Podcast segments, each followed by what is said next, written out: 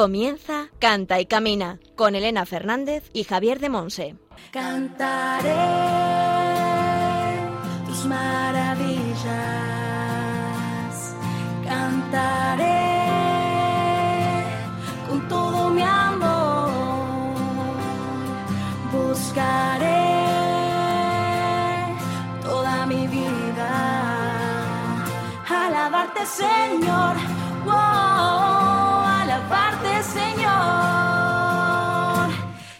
Hola, hola, bienvenidos a Cante Camina, el programa de Radio María, la emisora de la Virgen, orientado a formar a discípulos misioneros del Señor en el ámbito de la música. Cante Camina es un programa de música, en el que escuchamos buena música y enriquecemos nuestro saber y nuestra vida con formación y con testimonios de hermanos en la fe. Hoy en la formación, Javier de Montse, desde Moaña, en Pontevedra, nos compartirá el tema La música en el catecismo, en la sección El Espíritu Santo en clave de sol. En la sección Testimonios del Camino hablaremos con Arturo Guerrero Tejero, católico enamorado del Señor que pretende llevar a Dios a todos los ámbitos en, en los que está. Y esto lo hace, y muy bien, mientras estudia formación profesional de grado medio en cocina y gastronomía y en algún otro proyecto muy interesante que luego nos va a contar.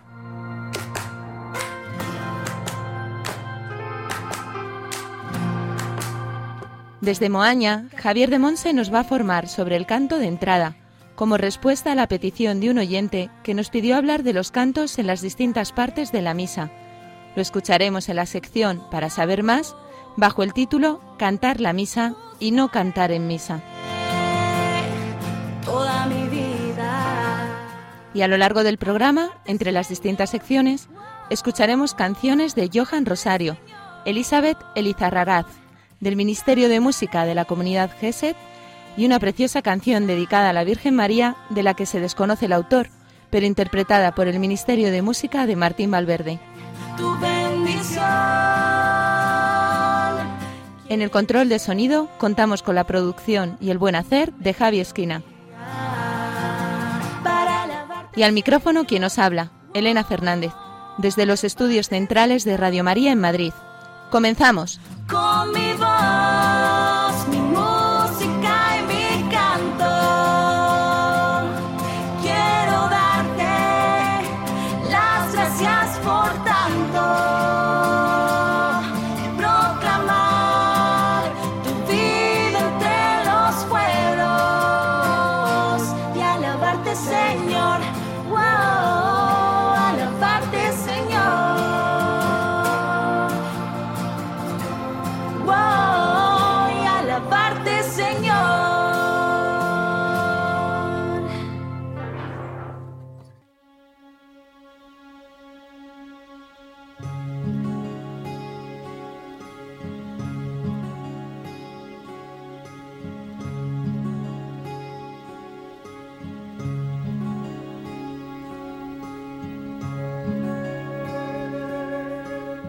Aclamad al Señor.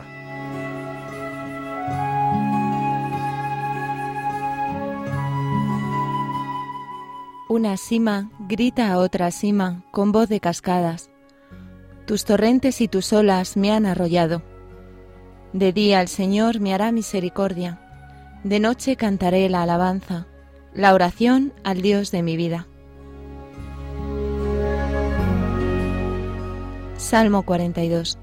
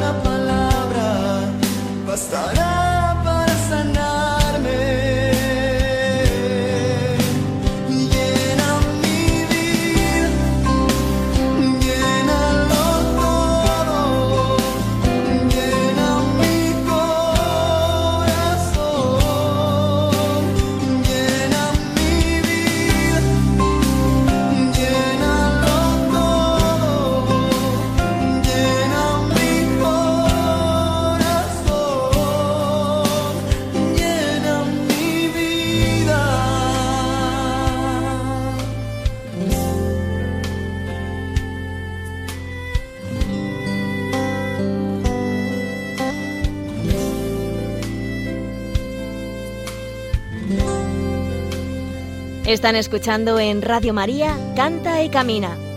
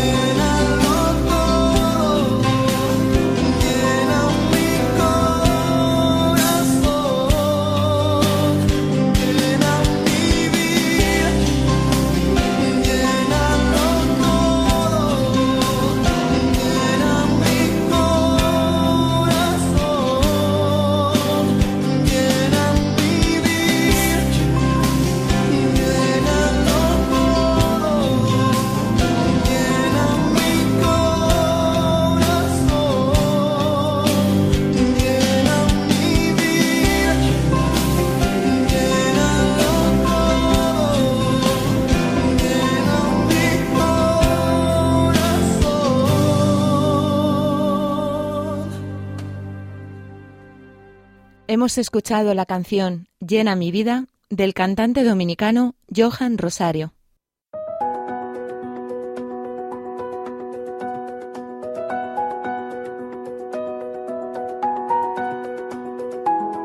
El Espíritu Santo en clave de sol.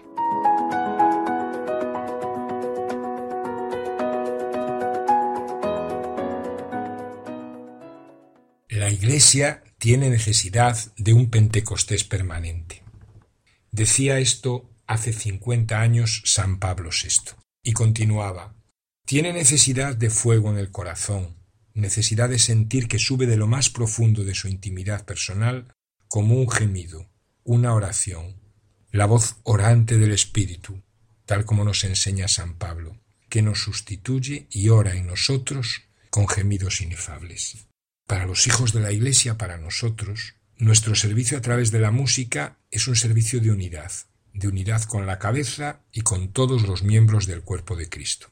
Por ello, hemos de actuar en comunión con nuestros pastores y en conformidad con la doctrina de la Iglesia.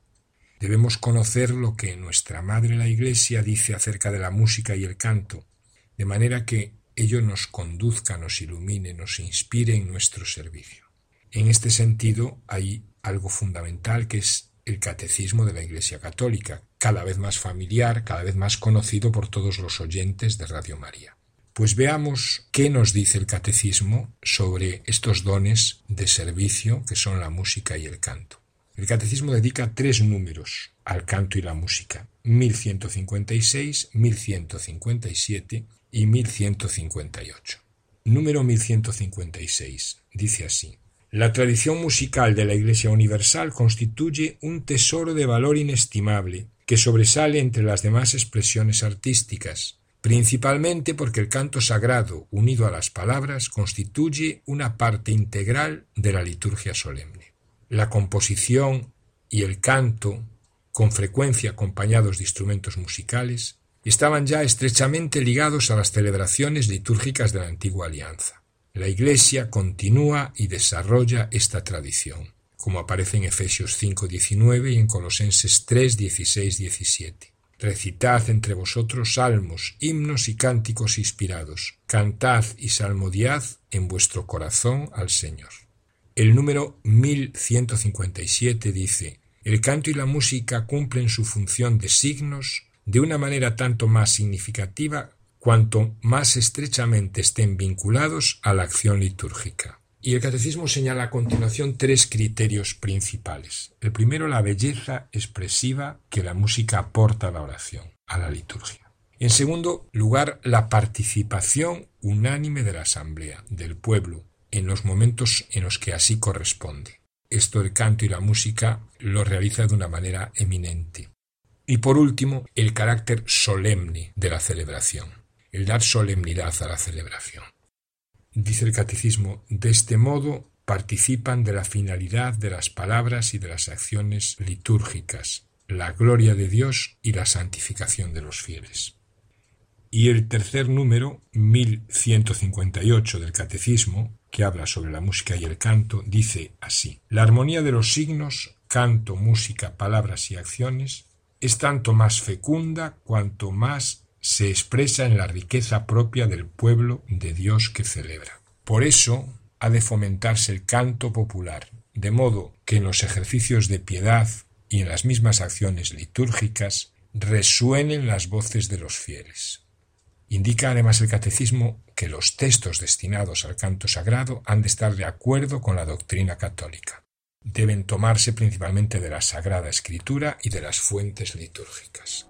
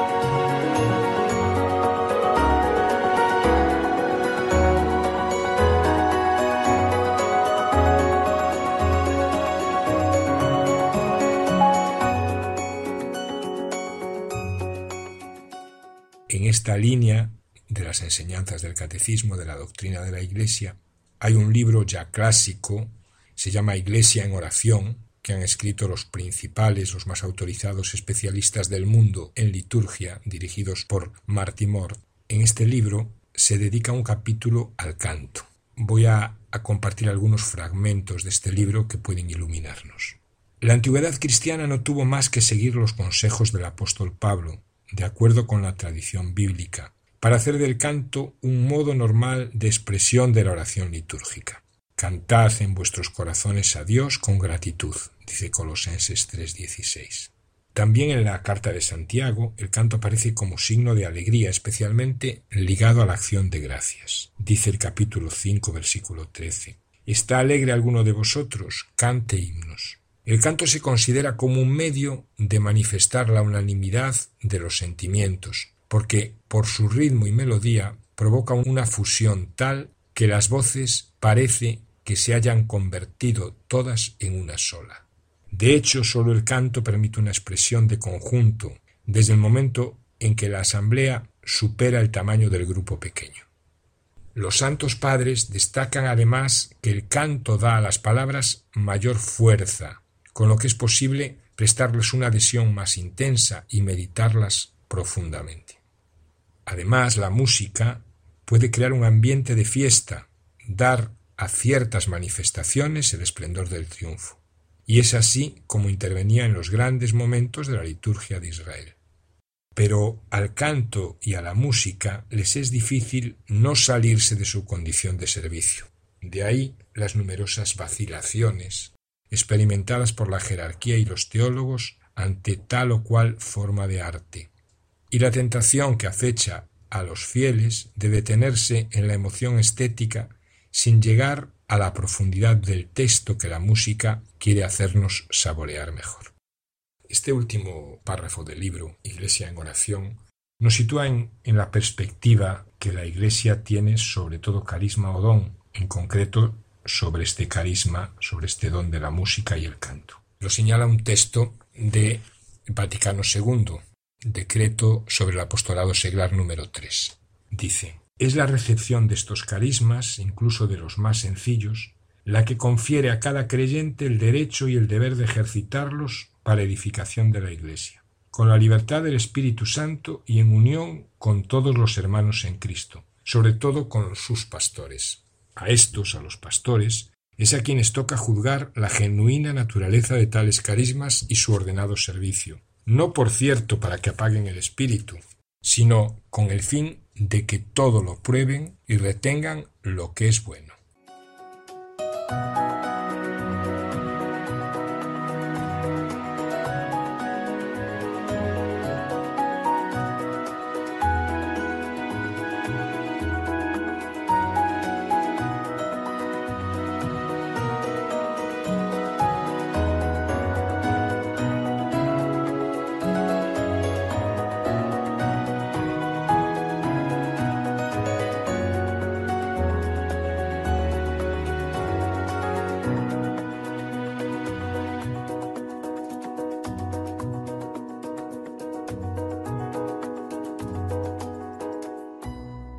Están escuchando en Radio María Canta y Camina con Elena Fernández y Javier de Monse.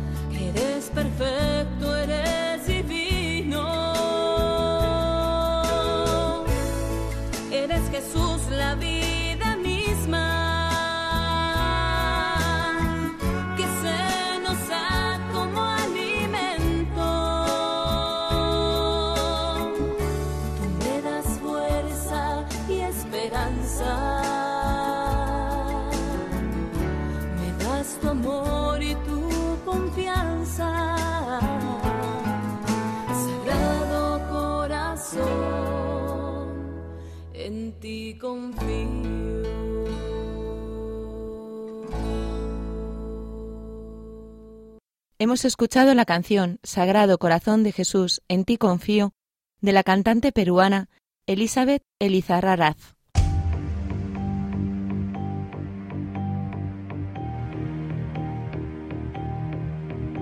Testimonios del Camino.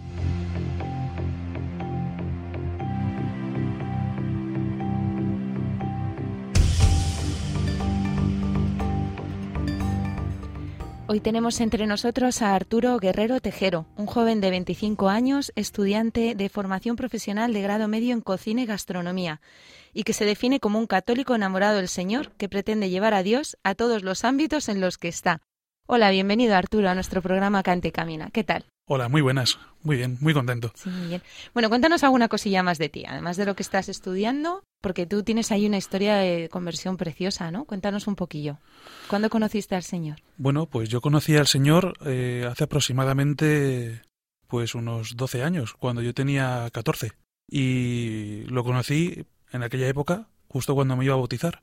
Mis padres me lo ofrecieron y tomé la decisión, pues por la gracia de Dios también, de pues de acoger esa invitación de mis padres y tomar ese camino que era el camino del Señor. O sea, te ofrecieron bautizarte a los 14 años. Sí, ¿Y eso tan tarde? ¿Cómo fue? porque en ese momento ellos fue cuando se convirtieron. Tus padres. Ellos, sí, mis padres no eran creyentes, no eran, bueno, no eran creyentes, eran católicos porque estaban bautizados.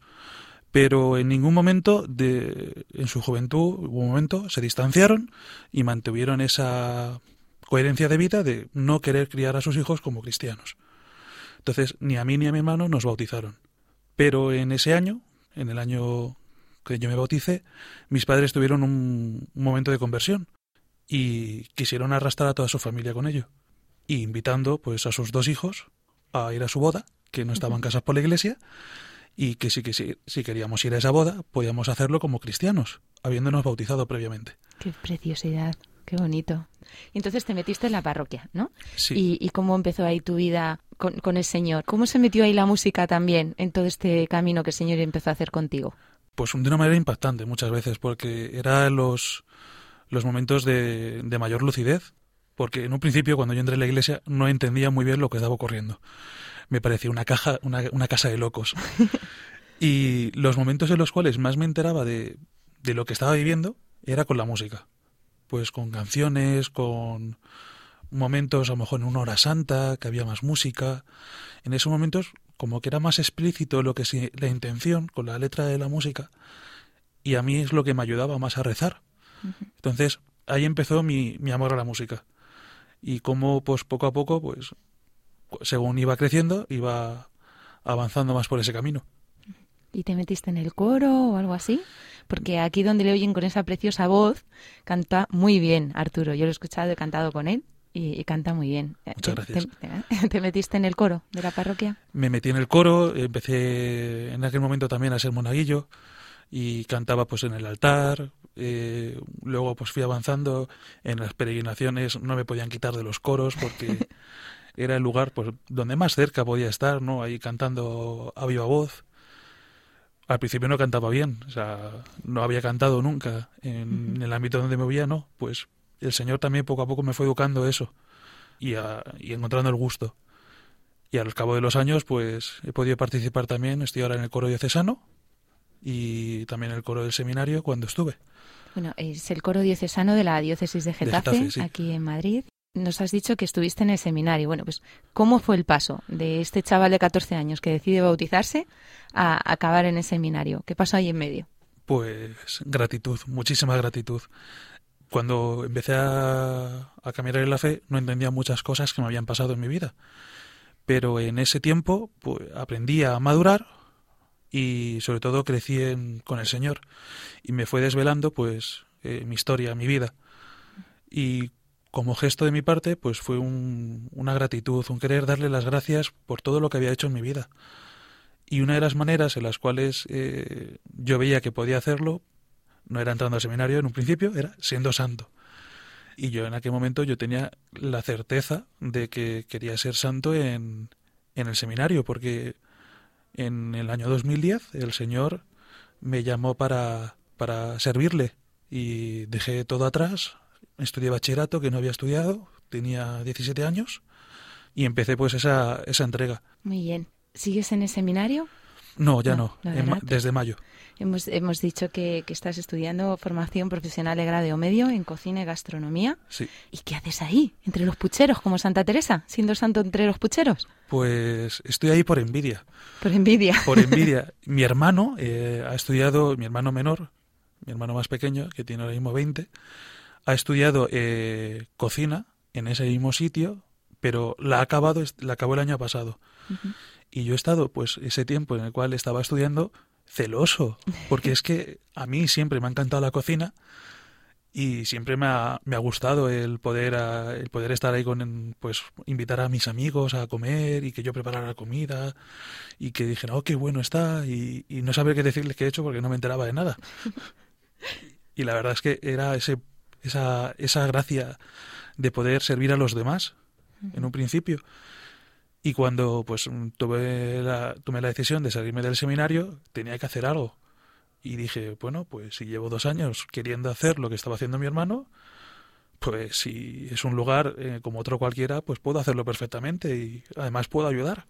Porque, como has dicho antes, yo siempre me presento como cristiano y cuando llegué allí el primer día fue lo primero que dije y, y revolucioné un poco la clase. sí. ¿Qué te dijeron? Pues de todo. ¿O qué caras pusieron? caras pusieron caras de, ah, bueno, si, si tú quieres, ¿no? Lo típico de, hombre, si a ti te gusta, pero, pero es verdad que a lo largo del curso eh, gente poco a poco se me ha ido acercando con inquietudes espirituales y, y con esa sencillez, muchas veces de- desde el desconocimiento que ellos tienen, preguntándome cosas de una fe muy profunda y de, y de un sentimiento de Dios muy vivo, que ellos mismos desconocen y yo con respeto y siempre pues ayudándoles, aunque no les he ni engañado ni nada. Así que estás llevando la palabra de Dios, estás siendo testigo misionero ahí en medio, ¿no? De, Sí. de tus compañeros de clase, de tus profesores. Bueno, pues, queridos oyentes, quedamos en deuda con Arturo porque si cocina igual que canta, vamos, lo que tiene que hacer es exquisito, así que tendrá que venir un día a traernos algo de comer, que hoy no nos ha traído nada. Palabra. Em, palabra, ¿no? Muy bien. Nos has traído una canción también que para ti es un poco especial, ¿verdad? La canción es El diario de María, que realmente no se conoce el autor. Es cantada esta canción en el equipo de Martín Valverde por Mónica Arroyo. Vamos a escuchar la canción El diario de María y después vamos a seguir hablando con nuestro invitado.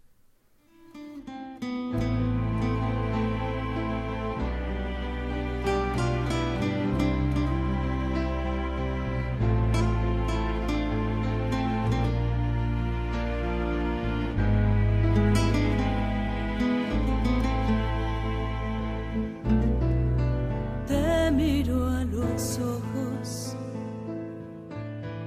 Y entre tanto llanto parece mentira que te hayan clavado, que seas el pequeño al que he acunado que se dormía tan pronto en mis brazos, el que se reía al mirar el cielo y cuando rezaba se ponía serio este madero. Veo aquel pequeño que entre los doctores hablaba en el templo, que cuando pregunté respondió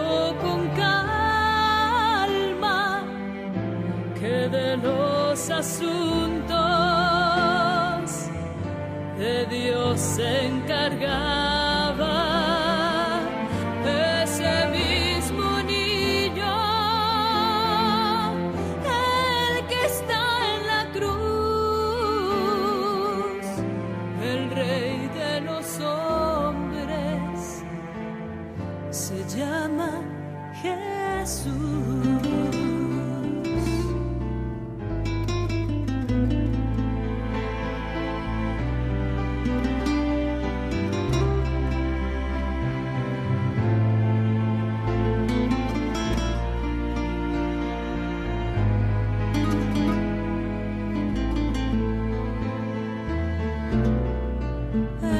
mismo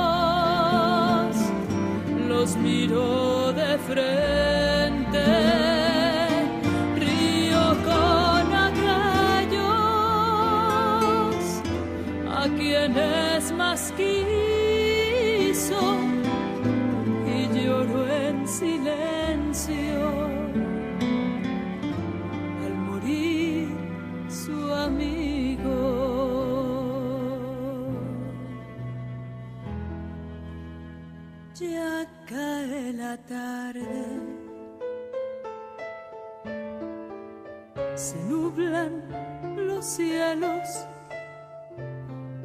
pronto volverás a tu Padre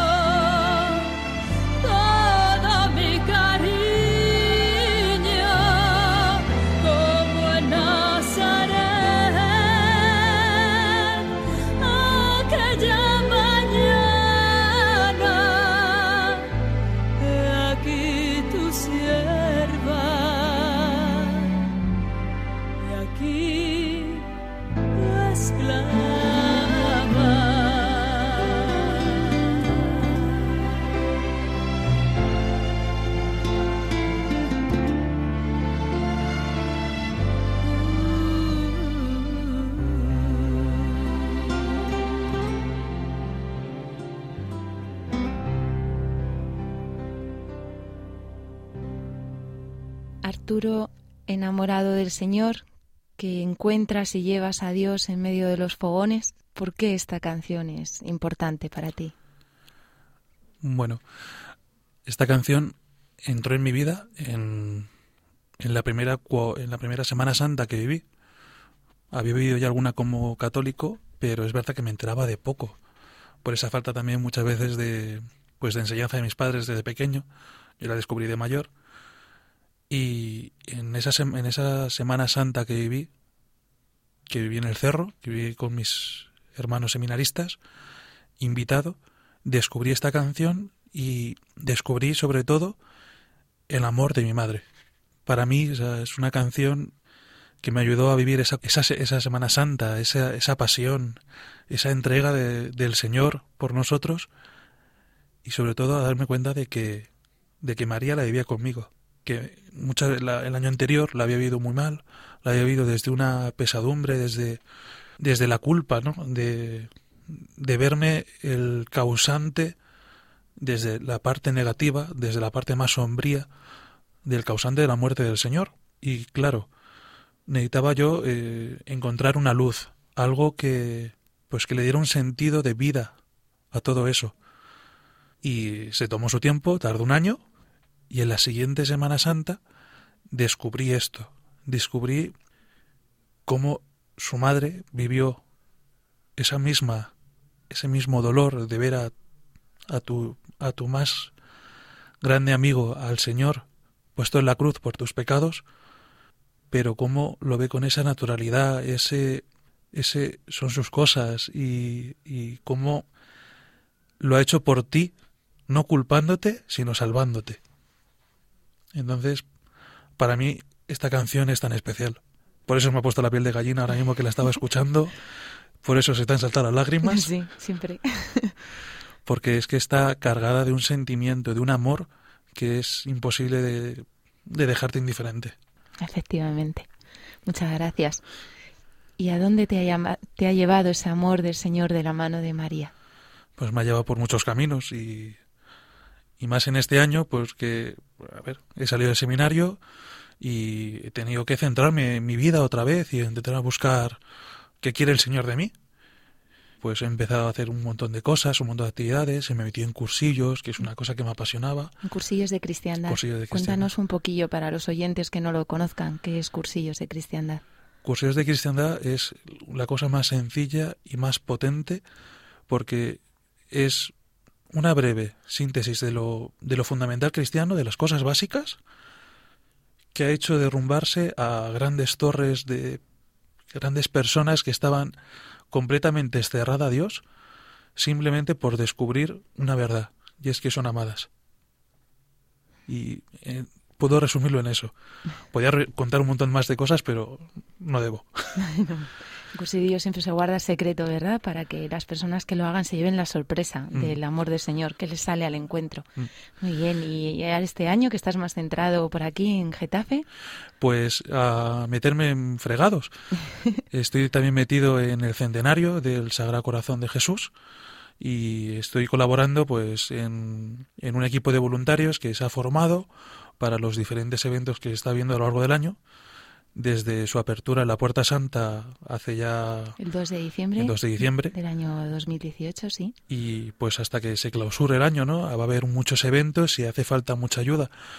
Y mi padre, que es una de las personas responsables de los voluntarios, me pidió ayuda y yo acepté sin saber a dónde me metía. Y, y nada, pues ahí estoy. Soy- me han encargado de encargarme del grupo de orden dentro de los voluntarios y, y sobre todo pues haciendo todo lo posible, ¿no? Pues encargándome de cosas que a lo mejor no debería, solamente por, por entregarme, ¿no? Pues ya que estás ahí, pues hay que hacer lo mejor que se puede.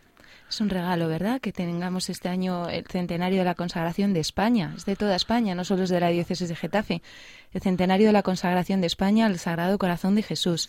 Aunque el cerro donde se realizó esa consagración hace un siglo está, el Cerro de los Ángeles está en Getafe, les invitamos a todos los oyentes a, que vengan, a que vengan a celebrar este gran centenario, a que participen. Hay una página web, corazondecristo.org, donde pueden encontrar toda la información. Y una de las cosas que pueden encontrar es una ventanita para inscribirse como voluntarios, porque, como dice Arturo, hace falta muchos voluntarios con muchísimo amor al Señor y que tengan muchísimas ganas de servir y honrar al corazón de Jesús. Todos los primeros viernes de mes suben distintos arciprestados de la diócesis a consolar y reparar el corazón de Cristo a través de una Eucaristía y una adoración, pero a lo largo de todo el año están todos ustedes bienvenidos a subir al cerro para entregarse al Señor y consagrarse a su amor. Pues muchísimas gracias Arturo. ¿Quieres compartirnos alguna cosilla más? Mm, Muchísimas gracias por invitarme. Tenía muchas ganas de venir aquí a Radio María porque es un sitio muy especial. Efectivamente. Pues muchas gracias Arturo Guerrero Tejero, católico enamoradísimo del Señor, que pretende llevar y lleva a Dios a todos los ámbitos en los que está. Y esto lo hace muy bien mientras estudia formación profesional de grado medio en cocina y gastronomía y como uno de los responsables del voluntariado del centenario de la consagración de España al Sagrado Corazón de Jesús. Pues muchísimas gracias Arturo y que Dios te bendiga.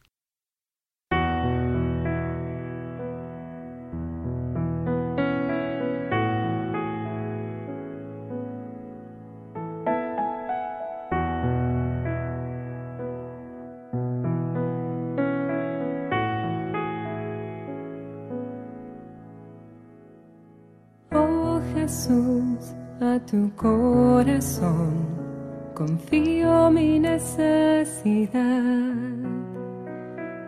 Mírala y después deja tu corazón actuar. Oh Jesús, yo cuento contigo, yo confío en ti.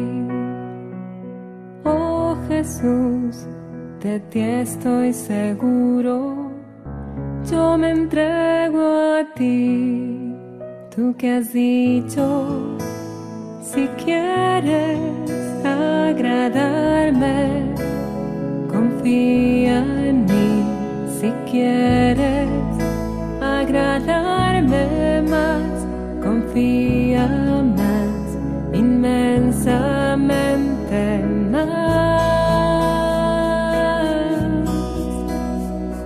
Más, inmensamente más. Confía. Las almas que confían en ti serán recompensadas por ti. Sagrado corazón de Jesús, yo ti. Las almas que confían en ti serán recompensadas por ti. Sagrado corazón de Jesús, yo confío en ti. No habrá confusión que dure por siempre.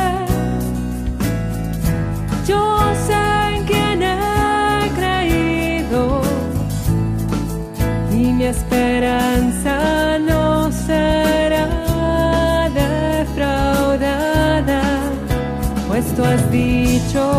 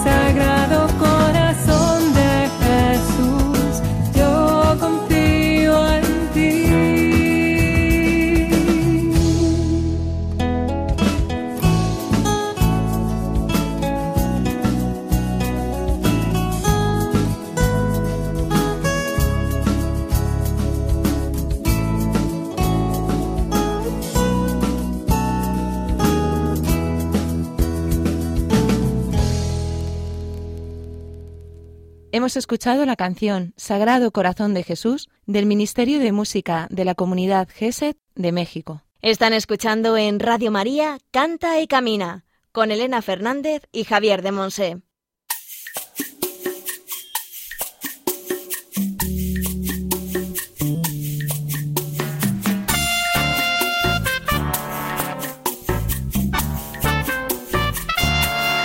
Para saber más,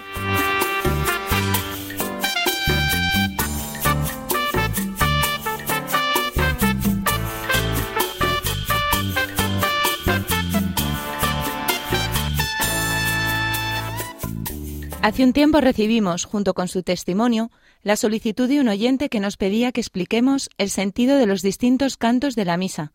Hoy vamos a hablar del canto de entrada. Te escuchamos, Javier. El canto de entrada es el primer canto de la Eucaristía, que no el principal. Obviamente es el primero porque abre la celebración. Nos dice nuestra Madre la Iglesia sobre este canto. Su finalidad es abrir la celebración, promover la unión de quienes están congregados e introducir su espíritu en el misterio del tiempo litúrgico o de la festividad, así como acompañar la procesión del sacerdote y los ministros. El canto de entrada forma parte de los llamados cantos procesionales, que son aquellos que acompañan a una acción, un movimiento, distinto de los cantos rituales. Además de este canto hay otros dos cantos procesionales en la misa, el de presentación de los dones y el de comunión. Este canto nace en Roma en torno a los siglos IV, V, cuando, gracias a la paz de Constantino, la Iglesia tiene libertad de culto y empieza a celebrar la Eucaristía con mayor solemnidad en amplias y majestuosas basílicas. Entonces, este canto solemnizaba la entrada del Papa y su cortejo. Hoy en día, el canto de entrada, además de la función procesional para la que nació, cumple otra función más habitual quizá en nuestras celebraciones, que sería la de ayudar a entrar en la celebración. Este canto da el tono, tanto por el texto como por la música, de la celebración que va a comenzar. Es un canto obertura, en el que la asamblea expresa la situación en la que comienza la celebración. Por lo tanto, es importante escogerlo bien, ensayarlo, prepararlo debidamente, porque supone empezar bien o empezar mal la misa. El canto tiene una capacidad única para cohesionar, para unir tiene más fuerza que la sola palabra y puede lograr lo que muchas municiones no logran por sí mismas. Unir las voces es unir los corazones. Cantar juntos de alguna manera es experimentar la unidad, la comunión, la comunidad. Por eso iniciar la celebración participando en un canto común es algo que nos hace superar ya desde el principio la pasividad, nos hace salir de nosotros mismos para entrar en comunión con los hermanos, en un mismo ritmo, en un mismo tono, en unas mismas palabras. En esta línea algunas características que podemos decir del canto de entrada. Ha de ser un canto consistente, que tenga suficiente entidad y suficiente duración para que pueda cohesionar la asamblea y tampoco que no llegue a cansarla, que no sea exageradamente largo. Por otra parte, ha de ser un canto sencillo y conocido para que todo el mundo pueda cantarlo, pueda cantarlo sin miedo, con cierta seguridad. Ha de ser un canto acorde con el colorido litúrgico del día, con el sentido del misterio que celebramos ese día. Su tesitura ha de ser una tesitura media, de manera que sea asequible a diferentes voces de la asamblea, diferentes edades, masculino, femenino, pequeño, grande. La tonalidad del canto, en principio, sería una tonalidad mayor, por el mismo motivo. Y el ritmo también, en principio, sería un ritmo binario, para expresar más el sentido de marcha y procesión y no tanto un sentido meditativo. La melodía ha de ser a una voz, para todo el pueblo. El coro no debe de sustituir al pueblo, no debe tapar o sustituir al pueblo. Digamos que, como resumen, el canto de entrada no es para ser escuchado, sino que es para ser cantado por toda la asamblea. Ha de reflejar la alegría de reunirse, de celebrar, de festejar el Día del Señor y ha de invitar a la unión, a la experiencia de comunidad, reunidos en el nombre del Señor. Puedes mandarnos tus preguntas y dudas por distintos medios por mail a cantaycamina@radiomaria.es, dejando un mensaje en nuestro contestador 91 153 85 70 y siguiendo las indicaciones y por correo a Paseo de Lanceros 2, primera planta, 28024, Madrid.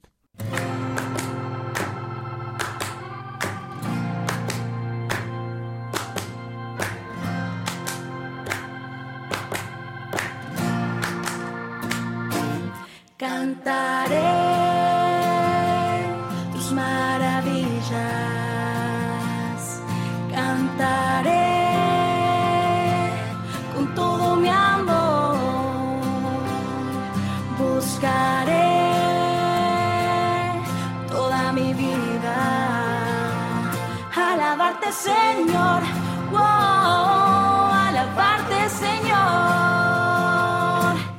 Terminamos nuestro programa Canta y Camina. Muchas gracias a todos los que nos habéis acompañado en esta hora, donde hemos podido disfrutar de la formación de Javier de Monse desde Moaña en Pontevedra, con el tema La música en el catecismo, dentro de la sección El Espíritu Santo en clave de sol.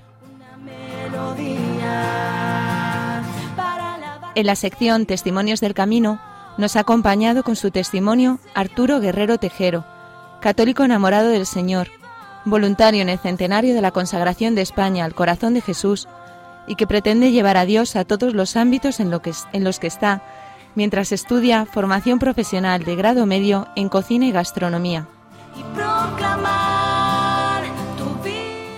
Javier de Monse ha tratado también el tema del canto de entrada como respuesta a la petición de un oyente que nos pidió hablar de los cantos en las distintas partes de la misa, en la sección Para saber más, bajo el título Cantar la misa y no cantar en misa. Seguiremos profundizando en siguientes programas en los otros cantos de las distintas partes de la misa. Gracias a Antonio J. Esteban por su asesoramiento y a Javi Esquina por su buen hacer en el control de sonido. Y sobre todo gracias al Señor por su amor infinito, al que queremos dar siempre gloria en la llamada que nos ha hecho a ser discípulos misioneros en este campo de servicio a la Iglesia y al mundo a través de la música y el canto. Recordad que podéis enviarnos vuestras dudas y preguntas, así como volver a escuchar el programa en nuestro podcast, donde además podréis encontrar la cita bíblica y el título de las canciones que hemos disfrutado. También podéis seguirnos en las redes sociales, en Facebook e Instagram, con el nombre del programa, y en el Twitter oficial de Radio María España. Para alabarte, Señor. Os esperamos dentro de 15 días en una nueva edición de Cante y Camina. Un abrazo a todos y que Dios os bendiga. Mi música y mi canto. Así finaliza en Radio María Canta y Camina con Elena Fernández y Javier de Monse. clamar